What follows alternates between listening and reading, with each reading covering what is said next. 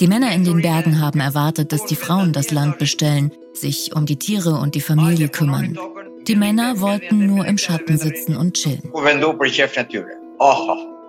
Das sagt Diana.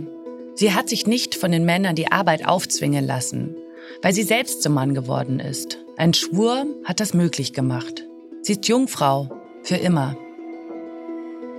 Mit dem Jungfrauenschwur ist Diana zur Bonesha geworden, eine der letzten, die es in Albanien noch gibt. Bonesha schlüpfen in der Regel schon im Teenageralter in die Rolle eines Mannes. Sie tragen Männerklamotten, sie verhalten sich wie Männer und sie nehmen ihren Habitus an. Diana, wie siehst du dich eigentlich selber, als Mann oder als Frau? Ich leugne nicht, dass ich biologisch eine Frau bin, aber mein Gehirn und meine Stärke sind männlich. Ich wurde als Frau geboren, aber ich habe als Mann gelebt und wie ein Mann gearbeitet. Ich war beim Militär. Dass sie beim Militär war, das sieht man heute noch. Zum Beispiel an ihrem Look bei unserem Videocall. Sie trägt dabei eine schwarze, schiefsitzende Kappe, eine Art Baskenmütze mit einem silbernen Adler an der Seite. Sie hat kurze graue Haare, trägt schwarze Krawatte auf einem roten Hemd. Ein recht offiziersähnlicher Look. Auf jeden Fall eindrücklich. Mittlerweile ist Diana in Rente. Sie lebt in Durres an der Küste Albaniens. Das ist so 45 Minuten Autofahrt von der Hauptstadt Tirana entfernt. Trotz ihrer 68 Jahre hat sie manchmal etwas Schelmisches, fast Freches an sich. Und wir sprechen mit ihr über den Tag, der ihr Leben für immer verändert hat. Ich hatte langes, wunderschönes Haar. Mit 15 Jahren habe ich geschworen, für immer eine Jungfrau zu bleiben. Ich habe mein Haar abgeschnitten und habe mich seit dem Eid wie ein Junge gekleidet. Der echte Preis für die Freiheit ist ewige Jungfräulichkeit. So hat das meine Mutter auch schon zugespitzt formuliert. Klingt wie eine Weisheit aus längst vergangenen Zeiten. Aber für manche Frauen gilt es auch heute noch. Dianas Leben als Mann-Frau als Bonesha verrät zu viel über traditionelle Rollenbilder, patriarchale Gesellschaftsstrukturen und über das Leben im Norden Albaniens. Deshalb wollen wir über ihre Lebensgeschichte und die Rolle von Boneshas in Albanien sprechen in unserem Podcast Women in War. In dieser Folge geht es nicht direkt um einen Krieg im wörtlichen Sinne, aber um einen sehr speziellen Kampf für ein selbstbestimmtes Leben im traditionell eher konservativen Nordalbanien. Wir haben uns viele Fragen gestellt. Zum Beispiel, warum sind Frauen wie Diana genau diesen Weg gegangen? Was genau mussten sie dafür tun? Wie frei haben sie als Boneshas leben können? Und warum gehört Diana zu den letzten Boneshas in Albanien?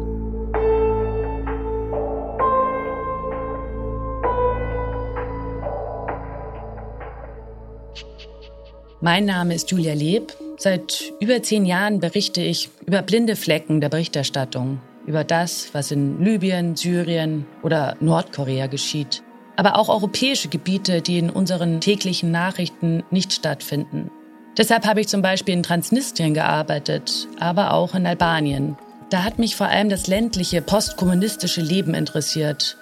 Deshalb war ich dort im Norden unterwegs und habe mich mit dem eher außergewöhnlichen Thema der Blutrache beschäftigt. Dort habe ich auch zum ersten Mal von den Borneshas erfahren und wollte seitdem immer über sie berichten. Mein Name ist Cosima Gill. Ich bin Reporterin und Fernsehjournalistin und berichte am liebsten über starke und inspirierende Frauen. Mich interessieren besonders Länder, für die auch in unseren Nachrichtensendungen manchmal kein Platz ist. Und ich würde sagen, Albanien erfüllt ganz bestimmt das Kriterium, dass das Land selten bei uns in den News auftaucht. Du warst doch letztes Jahr dort, oder? Genau, quasi zum Babymoon, bevor meine Tochter im Oktober zur Welt gekommen ist. Unser Podcast-Baby. Seitdem hat sich dein Blick speziell für die Situation der Frauen in Konflikten ja auch verändert, geschärft, würde ich sagen. Ich nehme auf jeden Fall die Herausforderungen für Mütter und Frauen im Alltag in Konfliktgebieten nochmal ganz anders wahr. Dass deine Tochter nicht im Tretboot vor der albanischen Küste zur Welt gekommen ist, ist im Nachhinein ja ganz erfreulich. Ein paar Wochen Zeit waren ja noch. Aber erzähl doch mal, was ist dir dort auf dem ersten Blick so aufgefallen? Ja, also als wir in Albanien waren, da war das für mich so ein Land im Aufbruch oder Umbruch zwischen Tradition und Moderne. Da denke ich ganz besonders an so ein kleines Dorf im Süden Albaniens. Das war in den Bergen vor einer Hafenstadt. Und wir waren da in einer Unterkunft in so einem Haus. Das hatten wir ganz für uns. Und da auf dieser kleinen Straße sind mir dann zum Beispiel Landwirte begegnet mit einem Esel vor dem Karren gespannt. Und direkt danach kamen dann auf der Landstraße wieder so richtig schicke Autos. Ja, das ist so ein typisches Bild dort. Und woran ich mich auch direkt erinnere, sind die vielen Bunker am Strand, bei Wanderungen, wirklich an den abgelegensten Orten, unzählige Bunker. Wenn man durch Albanien reist, hat man das Gefühl, dass diese Bunker wie Pilze aus dem Boden schießen. Sie wurden unter dem kommunistischen Diktator Enver Hoxha zwischen 1972 und 84 gebaut. Er soll zwischen 100 und 200.000 solcher Bunker gebaut haben. Sie sollten der ewigen Angst vor dem Überfall ausländischer Truppen entgegenwirken. Schutz vor dem Feind. Du meinst die altbekannten Feinde? Ja, klar, erst die imperialistischen USA und die Briten, aber interessanterweise dann eben auch die eigenen kommunistischen Nachbarländer. Wie dem auch sei, der Feind kam nicht. Aber genug Bunker waren jedenfalls da. Ja. Und die Bunker wurden zweckentfremdet. Mir wurde erzählt, dass die Bunker aufgrund beengter Wohnverhältnisse zum Beispiel dazu dienten, in Privatsphäre die Jungfräulichkeit zu verlieren. Zumindest für diejenigen, die keinen Schwur abgelegt hatten. Ich war auch in einem Bunker, der zum Museum umfunktioniert wurde. Der war mitten in der Hauptstadt in Tirana und erinnert eben an die Zeit des Hoxha-Regimes. In einem Raum, da waren Fotos von Menschen, die umgekommen sind. Sie wurden erschossen von den Grenzwächtern, als sie versucht haben, das Land zu verlassen. Tausende Regierungsgegner wurden verfolgt von Hoxha und seinem Regime. Viele Albaner sollen eingesperrt worden sein und rund 10.000 Regierungsgegner kamen um. Eine harte Nummer. Mit so vielen hätte ich jetzt nicht gerechnet. Aber lass uns zurückkehren in den Norden Albaniens. Dort hat das kommunistische Regime ja auch versucht, Traditionen zu verdrängen, die vorher das Leben geregelt hatten. Zum Beispiel den Kanun, das sogenannte Gewohnheitsrecht, das auch die Kindheit von Diana dominiert hat. Der Kanun wurde mündlich überliefert. Bekannt ist der vielleicht eher durch negative Schlagzeilen bei uns wie Blutrache. Darüber reden wir später noch in der Folge. Im Kanun sind aber auch noch ganz andere Dinge geregelt, wie Erbrecht, Besitzrecht oder Familienangelegenheiten. Im Gewohnheitsrecht ist die Stellung der Frau traditionell eher schwach. Die Doktrin des Kommunismus sollte das ändern. Doch dieses Gewohnheitsrecht hat letztlich den Staatskommunismus überlebt. Und in genau so eine Umgebung wurde Diana geboren. Erinnerst du dich noch an das Bild, das hinter ihr hing bei dem Videocall? Ja, ein Landschaftsgemälde. Da war so ein Wasserfall auf dem Bild, ein dichter Tannenwald. Sieht so ein bisschen verwunschen aus. Das Bild zeigt Tropoje. Genau dort wurde ich geboren. Ihr Geburtsort scheint ihr immer noch sehr wichtig zu sein. Mittlerweile ist Diana, wie gesagt, 68 Jahre alt. Sie ist mit sechs Schwestern und vier Brüdern aufgewachsen, erzählt sie uns.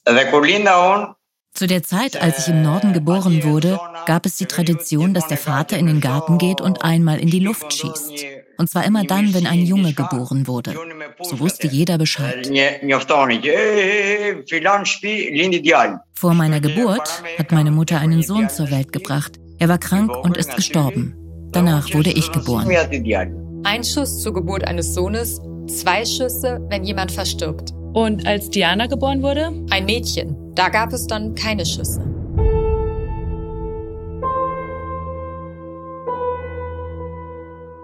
Diana, Diana, wolltest du die Lücke füllen, die dein verstorbener Bruder hinterlassen hat? War es dein eigener Wunsch, Bonisha zu werden? Oder war es gar die Erwartungshaltung deines Vaters?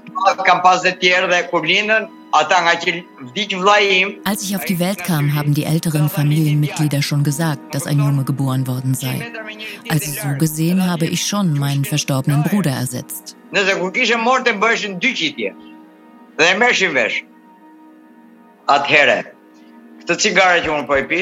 Ich entschuldige mich für das Rauchen.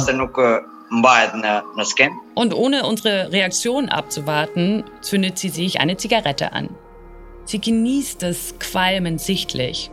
Das Bild, das dabei entsteht mit ihrer Uniform und dem Rauch, der sie umgibt. It looks very good and I don't smell it. Es sieht cool aus und ich rieche es ja auch nicht. Ich habe, glaube ich, als ich sechs Jahre alt war, heimlich angefangen zu rauchen. Und bis 1995, als meine Mutter gestorben ist, dachte ich, dass sie davon nichts wusste. Aber bevor sie gestorben ist, hat sie gesagt, okay, ich weiß, dass du rauchst. Ich rauche auch nicht von meinen Eltern. Bravo, bravo. Das nenne ich Respekt. Ich hoffe, dass Sie lange leben. Wie war das eigentlich für deine Mutter, dass du als Bonesha gelebt hast? Meine Mutter war nicht traurig. Sie wusste um meinen Charakter und sie wusste, wie ich mich verhalte und alles. Und ich glaube, dass sie am Ende stolz war. Bei Diana war die Entscheidung, als Mannfrau zu leben, wohl keine große Überraschung mehr, denn schon seit ihrer Kindheit hat sie so gelebt wie ein Junge und zum Beispiel Ziegen gehütet. Aber wie läuft so ein Spur eigentlich ab? Normalerweise, so wird uns erzählt, wird dieser Eid im Teenageralter in einer Kirche vor mehreren Zeugen abgenommen. In Dianas Fall war es so, sie legte den Schwur lediglich bei ihrem Vater ab und schnitt sich die Haare kurz. Seit diesem Moment wusste ihr Dorf, dass sie eine Bonesha ist und bleibt.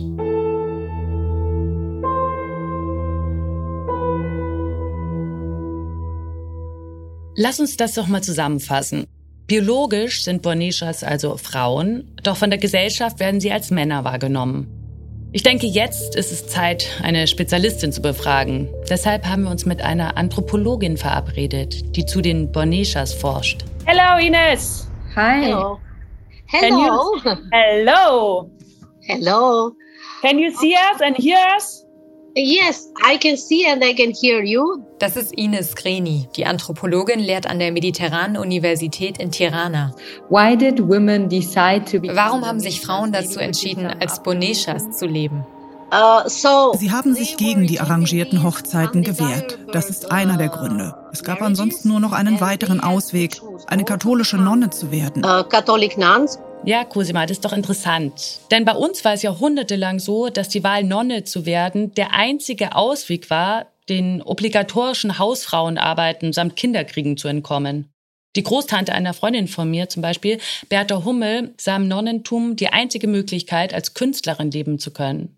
Doch auch da wurde sie schließlich ausgenutzt und musste verkitschte Puppen zeichnen. Bertha Hummel. Wenn man sie googelt, steht da erstmal der richtige Name oder der Name, den sie als Nonne angenommen hat. Maria Innocentia Hummel. Und hier sehe ich ihre Figuren. Es sind viele Kinder, die wirken glücklich und es sieht so ein bisschen aus wie heile Welt. Ja, und die ließen sich auch bestens verkaufen. Ihre expressionistische Kunst blieb im Verborgenen. Ihre kindlichen Zeichnungen hingegen sind ein deutscher Exportschlager geworden. Aber der eigentliche Grund für den Weg ins Kloster war es, dem Eheleben-Korsett mit all seinen Pflichten zu entkommen.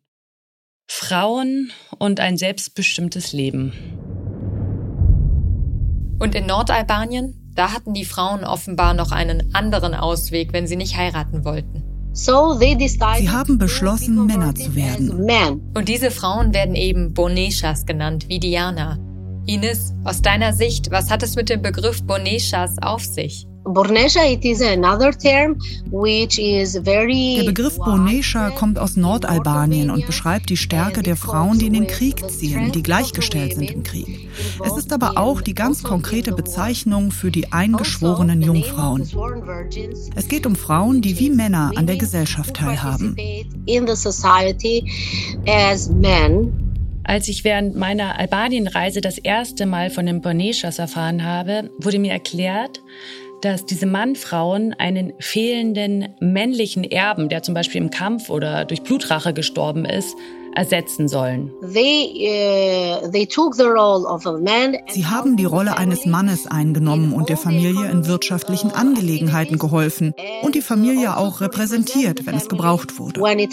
Doch wie wir schon gehört haben, gab es auch noch einen anderen wichtigen Grund, sich aktiv für das Leben als Bonesha zu entscheiden. There was an option in a family Die Frauen mussten entweder den Mann heiraten, der für sie von Geburt an ausgesucht war, oder sie konnten sich entscheiden, keinen Mann zu heiraten.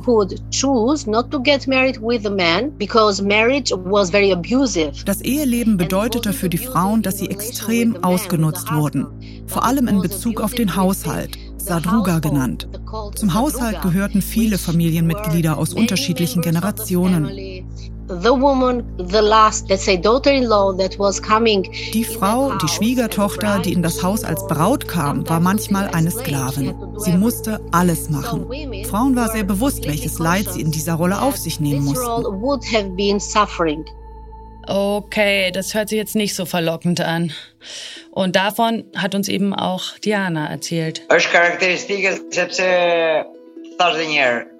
Es ist sehr charakteristisch für die Gegend, aus der ich komme. Eine Gegend, in der die Frauen wenig Rechte hatten. Ihre Hauptaufgabe war es, die Kinder großzuziehen und sich um den Haushalt zu kümmern. Sie hatten nicht viele Freiheiten. Eine Bonesha zu sein, hat viel mehr Freiheiten erlaubt. Und die Wahl, Bonesha zu werden, ist sozusagen auch ein Way out. Sie erspart einer Frau dann dieses Schicksal. So, in a way, women here in Albania. Für Frauen in Albanien sah das so aus. Sie haben in einem sehr traditionellen, sehr patriarchalen System gelebt, in dem Männer 100 Prozent der Entscheidungen getroffen haben. In diesem System haben Frauen eine Lösung gefunden, wie sie alle Regeln des Systems umgehen konnten.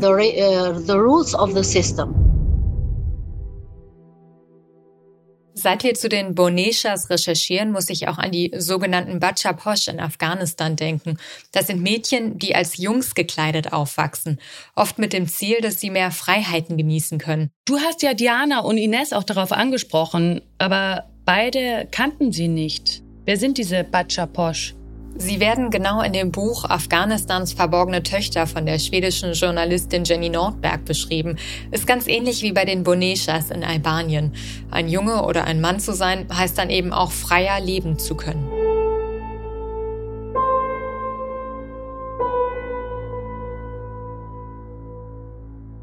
Also, wenn ich das richtig verstanden habe, handelt es sich in Albanien um eine gesellschaftliche Erwartungshaltung oder um einen aktiven Befreiungsschlag, eben gegen die vorhergesehene Rolle als Ehefrau. Letzteres wirkt tatsächlich wie eine radikale Entscheidung. So it is part of the rebellion. Es ist Teil einer Rebellion. Ich würde sagen, ein erster Schritt Richtung Feminismus, auch wenn das im 18. und 19. Jahrhundert war. Es gehört zur Geschichte des Feminismus, weil Frauen sich entschieden haben, was sie mit ihrem Leben anfangen. Diana, Diana, bist du Feministin? Ich war immer ein Fan von Frauenrechten. Ich hasse diese Männer, die den ganzen Tag vor den Cafés sitzen und nichts tun und Raki trinken und von ihren Frauen erwarten, dass sie den ganzen Rest der Arbeit machen. Ja, ich bin eine aktive Feministin. Als Bonesha haben Diana und die anderen letzten lebenden Boneshas in der Gesellschaft einen Sonderstatus. Ich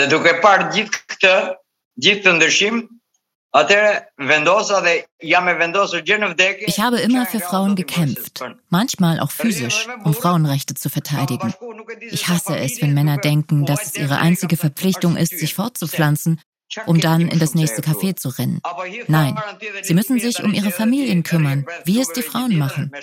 Ich war bei vielen Familien, in denen es Probleme gab, familiäre Probleme, und ich habe versucht, solche Situationen zu lösen. Und Diana war auch beim Militär. Ich war Teil einer Generation albanischer Frauen, die viele Tabus gebrochen hat. Ich war eine der ersten, die zur Soldatin ausgebildet wurde. Und danach habe ich selbst andere ausgebildet. Ich habe 1500 Frauen trainiert für militärische Zwecke. Darauf wirkte sie stolz in unserem Gespräch. Und das schien auch ein wichtiger Dreh- und Angelpunkt in ihrem Leben zu sein, auf den sie sich voll einlassen konnte. Kinder spielen in Dianas Leben auch eine große Rolle. Sie hat allerdings keine eigenen, denn den Jungfrauenschwur nimmt sie sehr ernst. Like Diana, du hast die DNA einer Frau. Hattest du mal zu irgendeinem Zeitpunkt den Wunsch, Leben zu geben, schwanger zu werden und deine eigenen Kinder zu bekommen? Also hör mal, wenn du den Eid leistest, dann vergisst du den nicht.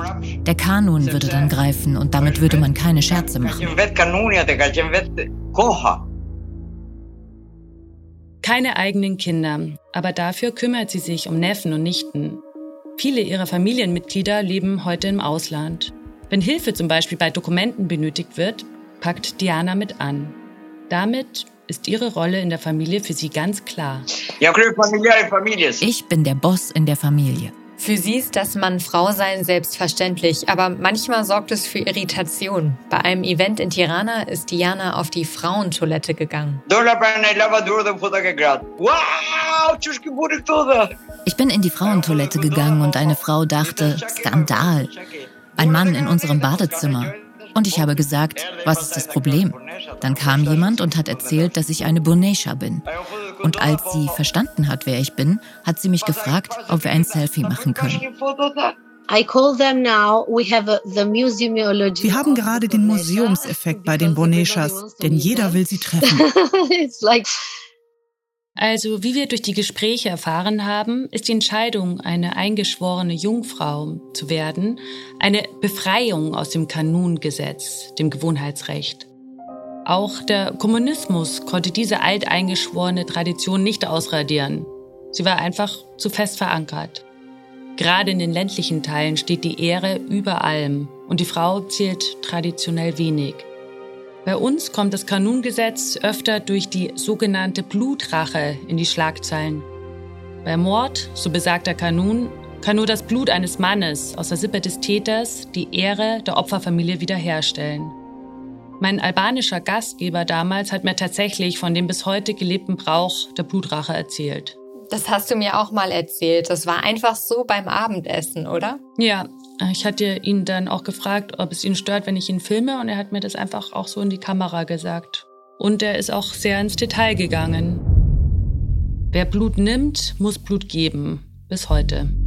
Er hat mir auch erzählt, dass sie teilweise bis zur Volljährigkeit warten und erst dann den männlichen Erben der Familie umbringen, weil das Vakuum, das dann hinterlassen wird, noch viel größer ist.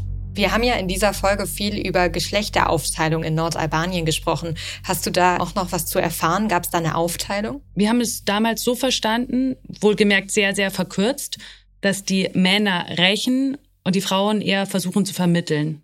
Genau das hat uns ja auch Ines erzählt. Der Kanun scheint diese Aufgaben dem Geschlecht zuzuschreiben. Und wo sind die Boneshas in dieser Situation zu verorten? Kämpfen sie oder vermitteln sie? Nein, nein, soweit ich weiß nicht. Sie spielen keine Rolle bei Kanunangelegenheiten. Sie sind nicht involviert, weder als Mann, um Rache zu begehen, noch als Frau, um zu vermitteln. Das widerspricht dem, was Diana uns erzählt hat. Sie vermittelt ja in Familienangelegenheiten, wie wir gehört haben. Sie macht das, obwohl diese Rolle für Boneshas anscheinend im Kanun nicht vorgesehen ist.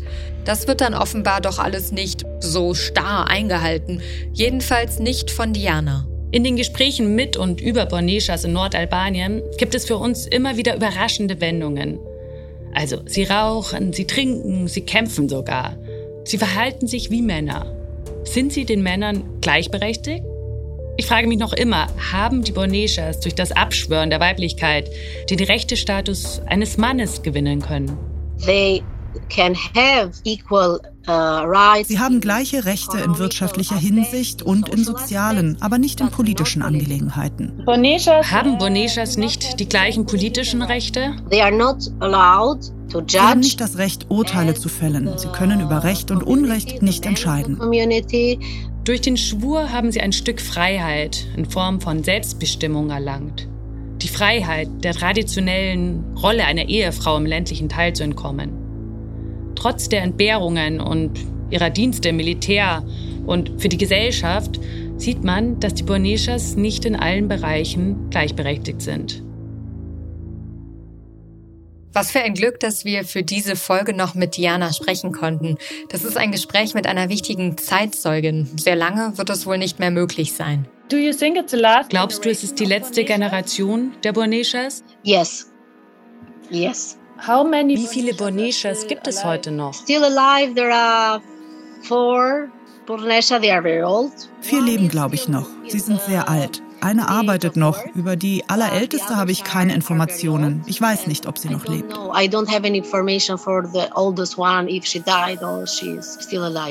Wir haben auch Diana gefragt. Sie sagt, sie kenne noch 14 andere. Also feststeht, es sind sehr, sehr wenige. Es ist auch nicht mehr wirklich zeitgemäß. Je mehr sich auch die Regionen in Nordalbanien entwickeln, umso weniger ist das Konzept einer Bonesha vielleicht auch notwendig. Viele albanische Frauen gehen mittlerweile auch einen sehr, sehr selbstbestimmten Weg. Aber wer sich einmal entschieden hat, als Bonesha zu leben wie Diana, der oder die, muss ich ja sagen, macht es wohl bis zum Lebensende. Für Diana ist Bonesha ein Konzept, das sich durch ihr ganzes Leben zieht. Und daraus ergibt sich für sie auch eine gesellschaftliche Verantwortung. Es ist wahrscheinlich schwierig zu verstehen, was eine Bonesha ist. Boneshas stehen für harte Arbeit, einen starken Charakter. Sie stehen für das Gesetz ein, aber auch für ihre eigenen Entscheidungen.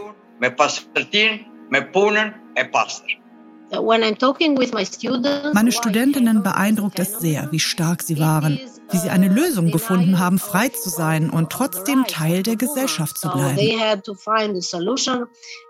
Und Ines bringt die Botschaft dieser vorerst letzten Folge Women in War eigentlich auf den Punkt. Lasst euch von ihrer Revolte inspirieren. Es ist eine Revolte. Ich wünsche euch viel Erfolg und ein gutes Leben mit euren Familien. Thank you. Ich wünsche euch viel menschliche Zuneigung und viel Gesundheit im Leben. Wir wünschen dir das Gleiche und hoffen auf ein baldiges persönliches Treffen.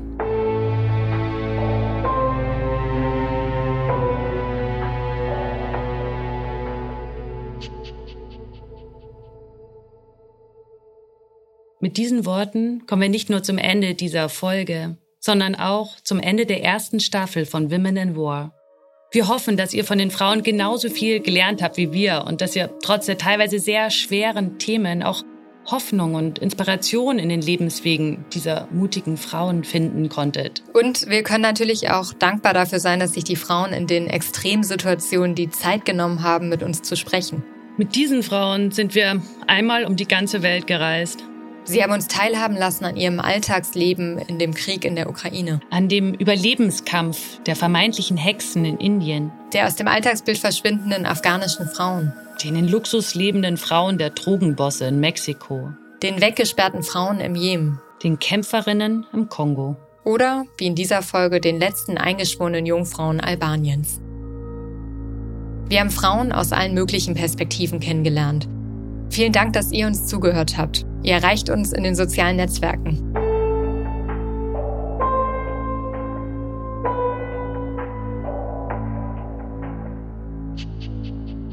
Women in War ist ein Podcast von Radio 1. Produziert von Wake Word Studios im Auftrag vom Rundfunk Berlin-Brandenburg. Autorinnen Cosima Gill und Julia Leb. Sounddesign und Producer Felix Stäblein. Projektleitung und redaktionelle Mitarbeit Bernie Meyer. Redaktion Sten Lorenzen. Alle Folgen von Women in War findet ihr in der ARD Audiothek und überall, wo es Podcasts gibt. Wir freuen uns, wenn ihr diesen Podcast abonniert und weiterempfehlt. Danke fürs Zuhören. Am Ende dieser ersten Staffel möchten wir euch noch auf zwei tolle Podcasts hinweisen. Zum einen auf den Weltspiegel-Podcast vom WDR. Da findet ihr zum Beispiel auch Folgen zur Situation in Afghanistan oder zum Krieg im Jemen. Und hört doch auch mal rein beim Podcast 1 Live Reportage.